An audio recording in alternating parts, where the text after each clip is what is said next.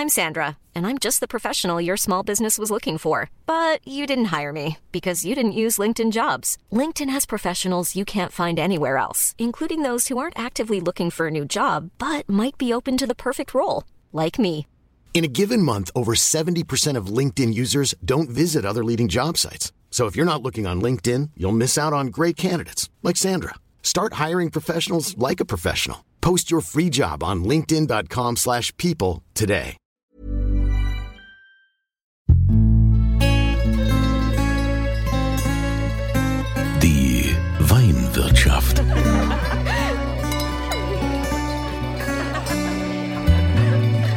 Das schöne Leben mit Andreas Kunze. Willkommen in der Weinwirtschaft. Für alle, die heute das erste Mal dabei sind, äh, beziehungsweise begrüße ich erstmal die, die immer dabei sind. Das ist ja eigentlich unfair, immer zu sagen zu denen, die jetzt das erste Mal da sind, sondern erstmal danke für diejenigen, die hier diesen Podcast regelmäßig abonnieren und auch anhören. Ihr wisst ja, deutscher Wein liegt mir sehr am Herzen und den möchte ich noch bekannter machen, beziehungsweise die Köpfe, die dahinter stehen, die Winzer bei uns im Land. Ich bin Diesmal in der Pfalz. Und die Pfalz ist groß. Ne? Die Pfalz ist nicht nur, wenn man immer denkt, hier so Deidesheim drumrum oder so Vorderpfalz, Bad Dürkheim, Kurort. Nein, es gibt auch die Südpfalz. Und in Landau in der Südpfalz, da gibt es das Weingut Viermann. Ja, wobei es ist ja, wenn man, wenn man so ganz genau will, ne, ist es ja nicht direkt Landau, es ist Landau-Wolmesheim. Und da begrüße ich nicht den Jürgen Viermann, der eigentlich der Winzer ist, sondern ich begrüße seinen Bruder, den Stefan. Hallo Stefan. Ja, hallo Andreas, viele Grüße. Aus der Weinlese in der Südpfalz. Ja, ja ihr seid mitten in der Weinlese und deshalb äh, dein, dein Bruder, der Jürgen, der ist also eher mit den Trauben beschäftigt und äh, schickt ja auch gerne dich vor, wenn es darum geht, äh, das Weingut äh, zu vertreten. Genau, der ist eher so der Fässer- und Weintraubenflüsterer und ich kümmere mich dann äh, gern um die Gastronomie, Restaurants, Weinproben und so weiter. Und mich natürlich auch dann jetzt heute um dich. Ne? ja, das freut mich sehr, dass du dir Zeit genommen hast. Ähm, du, also ihr stammt ja ursprünglich jetzt aus so einem traditionellen, wie man das sehr oft gefunden hat, äh, gerade in der Pfalz, in der Südpfalz, so, so ein traditioneller Mischbetrieb. Genau, das gab es ja früher in der Südpfalz ja auch öfter und ich sag mal so, ich habe noch Bilder, wo ich früher die Sau durch den Hof getrieben habe, noch als kleines, kleiner, kleines Kind, kleines Baby.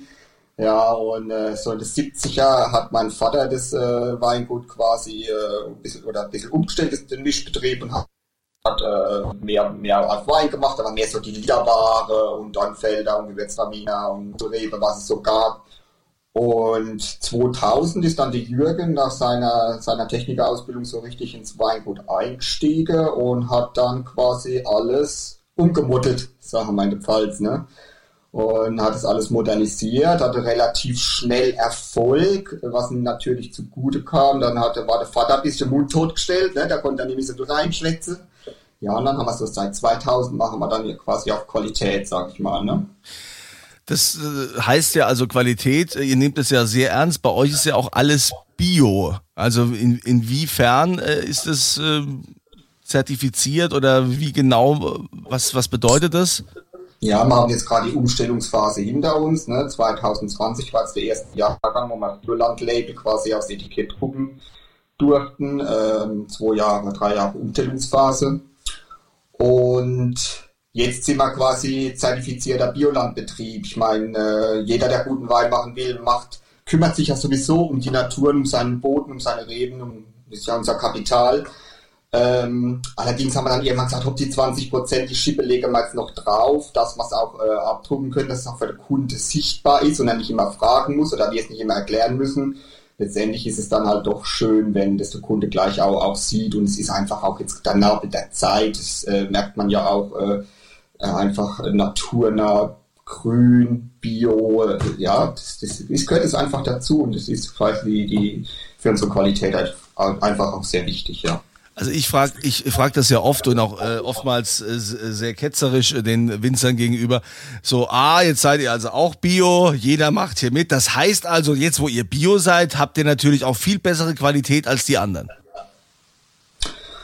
Naja, ähm, wie gesagt, die anderen Betriebe, äh, wo auf dem Qualitätsniveau, wie wir arbeiten, wo jetzt nicht Bio sind, die machen es ja auch schon zu 80 Prozent. Das heißt, denn ihre Qualität ist ja wegen den 20 Prozent nicht schlechter. Die 20 Prozent sind dann einfach nur noch diese Entscheidung, das sichtbar zu machen.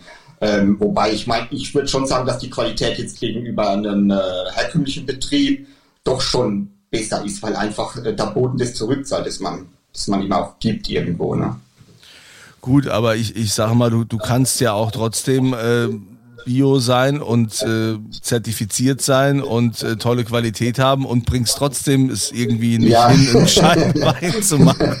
Das ist wohl wahr, natürlich, ja. Also davon abgesehen muss man natürlich auch äh, sein Handwerk verstehen. Ne? Wir sind ein handwerklicher Betrieb, äh, nichtsdestotrotz und äh, das Handwerk muss sitzen. Ne? Man muss wissen, was man macht, man ja. muss wissen, was man wo pflanzt. Also ich mach, äh, ich mach das ja auch oft so, ich gehe dann äh, in, ins Sportgeschäft, kaufe mir die besten Sportschuhe, die besten Sportklamotten, ich habe das mega Equipment und nur wenn es dann halt ums Laufen geht, ne, ich laufe trotzdem ja. kein Marathon. Also ja, gut aussehen muss man trotzdem, ja. äh, geht, mir ähnlich, ja. Das, das wäre dann äh, quasi verglichen dann eher das, äh, das Marketing, was ja, ja mittlerweile auch einen, einen riesen Stellenwert hat.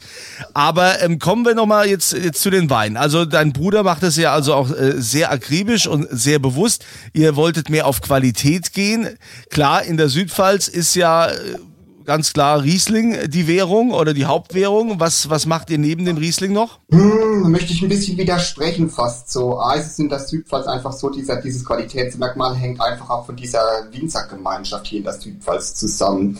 Wenn ich da mal zurückspulen darf in die, die vor 20, 25 Jahren, äh, da, da hat so die Generation angefangen zusammenzuarbeiten, sich gegenseitig zu pushen ich weiß noch, wo man dann, wo ich dann so 20, 25 auch war, wo wir das erste Mal gut essen gegangen sind mit der Winzerkollegin, irgendwie die dicke Flasche aufgemacht haben und uns da dran ergötzt haben. Und das wollen wir auch machen. Und dann haben wir zusammen die Köpfe gestreckt und das äh, hat so die Südpfalz äh, und auch uns natürlich äh, gepusht. Und ähm, Riesling ist unsere Leidenschaft, das ist schon richtig. Und Riesling ist auch irgendwo Pfalz, aber ich sage jetzt mal vom, vom Boden her ist unsere ist am besten geeignet quasi für, für die Burgundersorten quasi. Weißburgunder, Chardonnay, Spätburgunder, weil man halt auch äh, mit den kleinen Kalmitieren, Landau, äh, Landau, Querstrich Ildesheim, ähm, einen sehr kalkhaltigen Boden haben. Ne? Die kleine Kalmit. Da ist doch immer das Kalmit-Fest da bei euch, gell? Ja, end, hoffentlich mal wieder. Ist ja, jetzt zweimal ausgefallen, ja. glaube ich, ne? Warst du da auch schon? Ich war da auch schon. Ich habe da auch äh, war in Ilbesheim da ganz cool übernachtet. Ihr irgendwie, ich glaube, Villa Rosa oder wie das heißt, oder Pension oh. Rosa oder wie das. das Keine Ahnung. Solange äh, du nicht die Kalmit runtergepurzelt bist am Schluss, dann ist alles gut. Ja, äh, das klingt auf jeden Fall äh, anrüchiger als es ist, ja. Also es äh, war eine coole äh, Location. Und dann gibt's, kann man auch ganz gut essen da in Ilbesheim. Ich glaube, Hubertushof oder ja, so, Hubertushof, das ist? Ne? ganz schön, ja. Da gehe ich auch mal gerne, gerne hin, ja. ja. also da kann man ganz gut essen. Aber das ist ja jetzt nur mal so, so ein Ausflug. Also das heißt eher, eher Burgundersorten. Das heißt also auch, ähm, dass ihr sehr viel bei in den, in den Pinot äh, investiert. Mhm. Und äh, Wert legen auch auf diese Weißburgundersorten. Also da werden wir noch immer mehr äh, das Augenmerk drauf legen. Wir haben jetzt im Moment äh, ich glaube, was mich lügen, sechs verschiedene Weißburgunder äh, auf der Karte, wo man das so ein bisschen alles rausarbeiten wollen, ne? vom, vom, vom äh, Gutswein, äh, Weißburgunder, frisch, gelb, fruchtig, äh, wo einfach für jeden Tag ist, bis hin dann, wo man dann die, die Bodeart, den Terroir vergleichen, Kalkmergel mit Landschnecke, Kalken, beides schmeckt unterschiedlich und dann irgendwann dann in der Lage und große Lageweine bis auf die Spitze treiben, dann mit Holzfass arbeiten und die Erträge reduzieren und in Tonneau arbeiten, wo man dann einfach den Leuten auch zeigen wollen, hey, wir haben sechs oder sieben verschiedene Weißburg und da guckt man, jeder schmeckt anders und das, das ist so das, was, was Spaß macht, wo mir auch Spaß macht, wenn ich dann Weinproben mache und junge Leute da habe und die ein bisschen infizieren kann, ja, mit Wein. Also das finde ich ja schon mega spannend. Also sechs verschiedene Weißburgunder. Das, also ich, ich sag mal, ich kenne das verschiedene Qualitätsstufen von, von manchen äh, Weingütern. Die haben dann vielleicht so drei, aber, aber sechs verschiedene Weißburgunder, das äh, finde ich mega spannend. Ja, das ist auch echt schön, das so ein bisschen nebeneinander zu probieren. Da hast du Kaltmergelboot, das ist eher ein bisschen, bisschen der fruchtigere Typ, fruchtigere. Dann hast du Landschnecke kalt, das ist weiter oben auf der kleinen Kalmit, falls du das schon mal, ja, warst ja auf dem Kalmit Weinfest, ähm, wo es dann einfach mineralischer, salziger, kräutriger wird. Ne?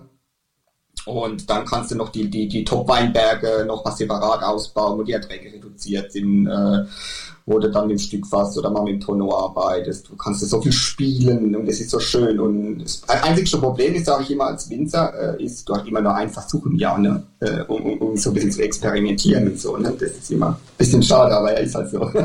ja, wie, ist denn das jetzt eigentlich in diesem Jahr? Es war ja schon sehr verregnet, ne? Wie ist denn ja. so deine Prognose? Wie ist denn die Arbeit im Wingert aktuell? Müssen mal über das Jahr sprechen. also eher anspruchsvoll wird das. Nee, also es ist halt wirklich, ähm, es ist jetzt auch ein bisschen schade, gerade jetzt, wo wir so mit dieser Bio-Zertifizierung hatten und jetzt ausgerechnet dem Jahr ist es halt wirklich ein sehr nasses Jahr gewesen und da haben wir halt auch wirklich, muss man, muss man ja nicht lügen, hat man viel Pilzinfektionen. Und man kann dann halt nicht spritzen, man dann kann, kann dann keine Ausna Ausnahme machen. Man ist eben dann äh, Bioland und muss sich irgendwie zu helfen wissen oder auch äh, diese Einbußen, die wir jetzt halt einstecken müssen in diesem Jahr natürlich äh, einfach hinnehmen und äh, es ist schon ein relativ großer Ernteausfall. Ich meine, wir sind alle Profis genug, dass das, was wir Wein reinholen, auch gut ist.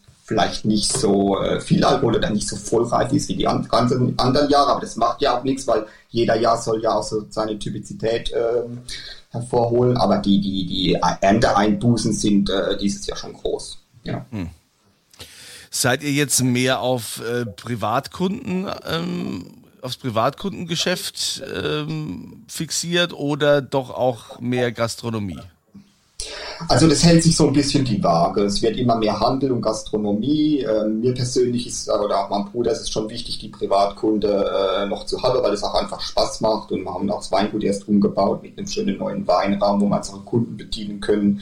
Und es einfach schön ist, wenn die Kunden da sitzen, du kannst ein bisschen über Wein philosophieren und ähm, aber ja, der, der, der Handel ist schon, schon wichtig, weil du einfach dann äh, auch nicht so viel Zeit aufwenden musst, äh, um vielleicht den Wein zu verkaufen, weil dann doch halt einfach größere Mengen auf einmal rausgehen. LEH ist ein ganz wichtiges Thema mittlerweile. Die ganzen guten Supermärkte äh, haben eine gute Weinauswahl und es ist auch ein wichtiges Thema und war gerade zu Corona-Zeiten auch äh, überlebenswichtig, ja.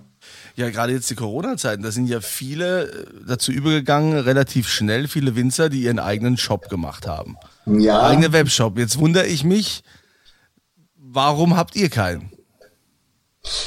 Ach ja, das ist jetzt gerade der Trend, der natürlich durch, durch, Corona kommt. Wir haben uns die ganze Zeit gesträubt, weil natürlich, wenn man im Handel zusammenarbeitet, ist es einem Händler äh, lieber, wenn die Preise jetzt vielleicht nicht überall äh, vom Weingut äh, offenkundig dastehen, weil ja klar ist, dass der ja auch ein bisschen Geld verdienen muss, wenn er in Berlin, Hamburg, München die Weine verkauft. Da sagt man, wenn man Handel zusammenarbeitet, hält man sich da ein bisschen bedeckter. Ähm, zu Corona hat sich das jetzt alles ein bisschen geändert. Die, aber auch die Händler sind da offener geworden und ähm, da redet man einfach viel und dann funktioniert es auch so. Mal gucken, was da noch die, die Zeit bringt, ja.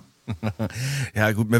Also ich meine, andererseits will man ja auch Geheimtipp sein, ne? Und will ja auch noch so ein bisschen, bisschen ja. Magic irgendwie haben, ne? Genau, genau. Das ist äh, wie, wie die PlayStation 5, die niemand kriegt auf dem Markt und dann halt man sich ein bisschen bedeckt und äh, oft, dass die dann äh, nach den Geheimtipps und nach den, äh, na, Preis-Leistungs-Siegern suchen, ja. ja, genau. Ja, gibt's denn Weine bei euch, die man nicht einfach so kriegt? Da muss man also dann quasi schon irgendwie über den Top-Händler sein oder man muss da Top-Connections haben, weil ich finde ja immer spannend, dass man zum Beispiel auch gereifte Jahrgänge bei einem, bei einem Winzer bekommt. Ne? Das hast ja oft das Problem, dass es in Restaurants und so das ja schon nicht gibt, dass die Weine immer viel zu jung ja. sind.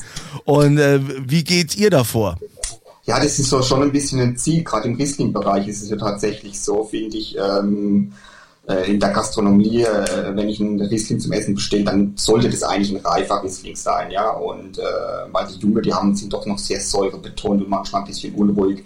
Und da geht das Ziel und der Trend, das merkt man auch schon hin, auch mal äh, reife Weine zurückzuhalten für die Gastronomie. Äh, Privatkunde fragt eher seltener danach. Schade eigentlich, weil ähm, die wollen immer gleich schon den neuen, der frische Jahrgang äh, äh, ich, ich bin immer ein Freund davor, nach zu sagen, hey, aber lass das doch mal noch ein Jahr liegen, ne? auch schon im mittleren Ortsweinsegment oder so, ja weil reif schmeckt es dann doch oder angereift schon nochmal immer ein bisschen cooler, finde ich.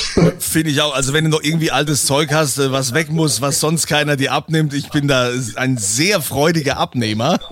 Ja. Es geht nichts über einen schön gereiften Riesling. Und es ist auch immer wieder äh, spannend, das äh, finde ich ja so beim Wein entdecken, dass wenn du ähm, sagst, ah jetzt hast du zum Beispiel einen Riesling von 2014, da wird ja jeder schon sagen, ach Gott, 2014, das ist ja jetzt äh, schon auch wieder sieben Jahre her und äh, ich weiß nicht, ob der noch schmeckt. Ja, und dann probierst du so ein Ding und merkst dann, was das für eine Granate ist. Bombe, ne, ja, ja. Also was, was der Riesling äh, gerade jetzt in, in der Pfalz ähm, da auch für ein Reifepotenzial hat. Ja, das schmeckt ja nicht alt, das schmeckt äh, einfach gut. Ne? Ja. Äh, äh, ja, also ich, ich sag mal, ich habe, äh, wenn ich jetzt von uns mal eine Flasche Riesling aufmache, dann mache ich das manchmal jetzt im Moment so von 2009 oder so, ne? Und das ist, das ist total frisch und, und uh, so ein bisschen angereift und so ein bisschen die, die Aromatik ist einfach eine andere, die Primärfrucht und die Säure steht nicht mehr so im Vordergrund und das ist genau das, was halt zum Essen schön, schön passt dann, weil äh, wenn diese, nur diese Frucht und diese Säure im Vordergrund steht, das zerreißt da ja selbst die Sahnesoße, sage ich jetzt mal irgendwo, ne? Mm. Und von daher finde ich das schon immer ganz schön und es ist einfach nur das Problem, das immer aufzuheben. Ne? Die Lagermöglichkeiten in den Weingütern sind ja auch begrenzt. Ne? Und äh, ja. Das ist das, äh, das alte Thema. Ja. Aber wenn du jetzt mal ähm, äh, einen Händler beschreiben müsstest, oder was würdest du dir wünschen, wie ein Händler eure Weine beschreibt oder ein Sommelier, der eure Weine letztendlich empfiehlt? Was, was zeichnet eure Weine aus? Also grundsätzlich, glaube ich, zeichnet unsere Weine aus, dass wir A, sehr sauber in der Weinberge arbeiten und darum diese Unterschiedlichkeit von den Böden, von den von Lagen und Weinbergen äh, rausarbeiten. Und äh, unsere Weine sind immer sehr sauber, klar, äh, sortentypisch, also man kann die Sorten gut unterscheiden und ähm, haben auch, finde ich, nach wie vor ein gutes Preis-Leistungs-Verhältnis, was ja auch nicht ganz uninteressant ist, sage ich jetzt mal. Ne? Ähm, bei uns kommt auch wirklich, mein Bruder ist das sehr genau, darum ist jetzt auch im Weinberg, dass wirklich kein faules Bärchen im Eimer landet. Ich meine, es ist ja alles handlesen, das versteht sich auf uns selbst. Aber dass wirklich kein faules Bärchen, es geht dann um das Förderband und äh, dass da ja nichts drin ist, das muss alles sauber, klar und frisch, fruchtig auch irgendwo dann schmecken oder äh, trotzdem seine Ecken und Kanten nicht verlieren. Ne? Ja. Wenn du sagst, ähm, bei euch Preis-Leistung, das heißt also, ähm, wo, wo geht's denn jetzt los beim, beim Gutsriesling? Also wo bewegen wir uns denn da? Dann müssen wir ein bisschen aufpassen. Äh, wir unterscheiden nochmal Gutsriesling mit Literriesling. Wenn ich jetzt beim Literriesling anfange, ne, ja. den ich am liebsten, den ich auch ohne Probleme jetzt im offenen Ausschank in der Gastro ausschenken könnte, ne, da bin ich bei, bei 5 Euro der Liter. Ne? Also ich denke, es ist äh, mehr als fair. Und es steigert sich dann über die Ortsweine, das sind wir bei äh, um die 8 Euro und die, die erste Lage 12, große Lage dann äh, 18 Euro, also alles nur 120 Euro. Und ich denke, es ist schon, schon sehr fair für diese handwerkliche Geschichte, was man da auch an Aufwand einsetzen. Ne? Ja, also finde ich wirklich fair. Also gerade immer, wenn man überlegt, dass das ja auch alles Handlese ist, dass es das alles äh, körperliche Arbeit ist und wenn dann ja. jeder schon so genau ist, dass da jedes Bärchen äh, persönlich begrüßt wird. Ja, genau so ähnlich, ja. Ja, nicht nur die Lese, ja auch vorher schon äh, die Entblätterungen und ja, alles mögliche, was man mit Hand arbeitet. Ne? Habt ihr denn auch so, so Vorbilder? Also wenn du sagst, wir haben ja so als mit den, mit den Winzern zusammengearbeitet, da im Winzerfreundeskreis und viel, da gibt's ja also immer, die viele schauen ja immer rüber nach Burgund zu den Franzosen. Ähm, gibt's da was, wo ihr sagt, das sind Vorbilder, da will ich nacheifern? Oder sagt ihr, nee, nee, also wir sind selbst unsere größten Fans? Naja, so eingebildet können wir jetzt nicht sein. Also was die ganze Zeit zu mir immer geträumt haben, was ich so mal sagen kann, wir, wir, wir sind, mein Bruder und ich, wir sind beide Riesling-Trinker und wir, wir, wir lieben äh, die, die Kabis von der Mosel. Ne? Und dann immer Bock, äh, Samstag das schon eine Flasche äh, Kabinett von der Mosel aufzumachen. Äh, und zu trinken. Und äh, das haben wir jetzt letztes Jahr mal ausprobiert, haben wir jetzt mal angefangen, auch so einen schönen Riesling Kaffee zu machen, äh, was uns Spaß macht. Und das müssen wir jetzt mal noch dieses Jahr mal gucken, wie es jetzt wird. Äh, das macht uns viel Spaß und ansonsten haben wir auch so die Rebsorten, wir machen auch ganz, ganz so die aromatische Rebsorte wie Sauvignon Blanc oder ähm, Muscatella, wo wir dann von äh, Reisen Neuseeland, Südafrika, Steiermark, Wachau so ein bisschen mitgenommen haben, wo man dann so, so gesagt haben, so ähnlich würde man es gerne machen. Ähm, das finde ich mal ganz cool, ja. Oh, ja, aber jetzt so ein richtiges Vorbild namenhaft zu nennen. Äh, es gibt so viele gute Weingüter auch in Deutschland, da muss ich gar nicht nach Burgund gehen, da kann ich auch nach Baden gehen bei Spätburgunder oder kann äh, theoretisch sogar mittlerweile in der Pfalz bleiben. Ne? Ähm, ja, also gibt's viel zu probieren und äh, das ist ja das Schöne, dass man halt auch viel probieren darf und bestimmt heute Abend nach der letzten Kälte auch wieder ein, zwei gute Flaschen aufgemacht werden und dann probiert man wieder was und irgendwann entdeckt man wieder was und sagt, oh ja, so könnte man sich vorstellen. Ja. Stefan Viermann vom Weingut Viermann aus Landau-Wolmesheim in der Südpfalz. Und jetzt kommen wir zu dem schönsten Moment, auf den sich hier immer alle freuen. Und das gibt's zu gewinnen. Stefan, was hättest du denn im Angebot? Welchen Wein, welchen Schatz würdest du hier gerne für die Verlosung bereitstellen? Ja, dann möchte ich gerne an die Spitze gehen und mal machen jedes Jahr, äh, wenn es möglich, von Weißburgunder, Chardonnay und Sauvignon Blanc auch ein Reserve-Wein. Äh, das bedeutet äh, eigentlich, dass wir das beste Tonneau-Fass aussuchen und den als Reserve abfüllen. Ist dann auch immer limitiert. Da gibt es immer nur 668 Flaschen, also das sind dann diese 500 Liter vom Tonneau-Fass. Die sind dann auch nummeriert und limitiert, diese Flaschen. Und da würde ich äh, jeweils einen Weißburgunder Reserve und einen Sauvignon Blanc Reserve als Paket äh, gerne zur Verfügung stellen. Ähm, ja, und wow. gerne noch ein bisschen liegen lassen, wenn es für den Gewinner auch ein bisschen reifen lassen. Ja, das ist schön. wow, das ist doch ein, ein tolles Geschenk. Ja, dann sage ich schon mal Danke und ihr könnt mitmachen auf podcast.kunze.tv. Da äh, gebt ihr das bitte ein und dann findet ihr diese, dieses Formular, wo ihr eure Adresse eingebt und dann auch immer aktuelle Frage zum Gewinnspiel oder da die aktuelle Antwort eingeben. Denn die Frage wäre, wie heißt denn eigentlich der Winzer von der Familie Viermann, der gerne die Trauben und die Fässer streichelt und äh, das Reden lieber seinem Bruder überlässt? Wie heißt denn der eigentliche Winzer vom Weingut Viermann. Wie heißt also der Bruder vom Stefan? Das da bitte eintragen und dann nehmt ihr teil an der Verlosung für das, was eben der Stefan hier erklärt hat. podcast.kunze.tv. Stefan, dann äh, sage ich schon mal Danke, wünsche dir eine tolle Erntezeit, euch, das auch trotz äh, Pilzbefall und teilweise Fäulnis und ja, einfach zu viel Regen, war einfach zu nass, dass ihr trotzdem eine gute Ernte heimbringt. Man sagt ja immer, was im Wingert, äh, was, was da nicht gemacht wurde, kann man im Keller auch nicht machen. Also ich denke, man kann es im Keller immer noch irgendwie schön machen. Ja, man, man guckt es schon so, dass man einfach die guten Träumchen reinholen und die noch ein bisschen streicheln. ähm, und dann, dann wird es schon. Super, dann herzlichen Dank, euch weiterhin viel Erfolg und äh, natürlich habe ich unterhalb vom Podcast das, das Weingut Viermann auch nochmal verlinkt, damit ihr das auch seht, damit ihr da mal drauf könnt und äh, das Weingut auf jeden Fall zu besuchen, ist eine Reise wert. Es ist wunderschön dort in der Südpfalz, die kleine Kalmit, davon haben wir ja schon gesprochen, also lohnt sich da mal vorbeizukommen. Und dann sage ich danke, dass ihr wieder zugehört habt, dass ihr mit dabei wart. Schöne Woche, schönes Wochenende und immer volle Gläser. Die Weinwirtschaft.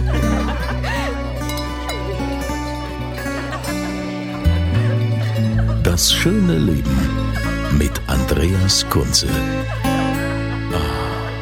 Die Weinwirtschaft wird produziert von Podcast Monkey podcast-monkey.com. Normally, being a little extra can be a bit much, but when it comes to healthcare, it pays to be extra and United Healthcare makes it easy with Health Protector Guard fixed indemnity insurance plans. Underwritten by Golden Rule Insurance Company, they supplement your primary plan, helping you manage out of pocket costs without the usual requirements and restrictions like deductibles and enrollment periods. So when it comes to covering your medical bills, you can feel good about being a little extra. Visit uh1.com to find the Health Protector Guard plan for you.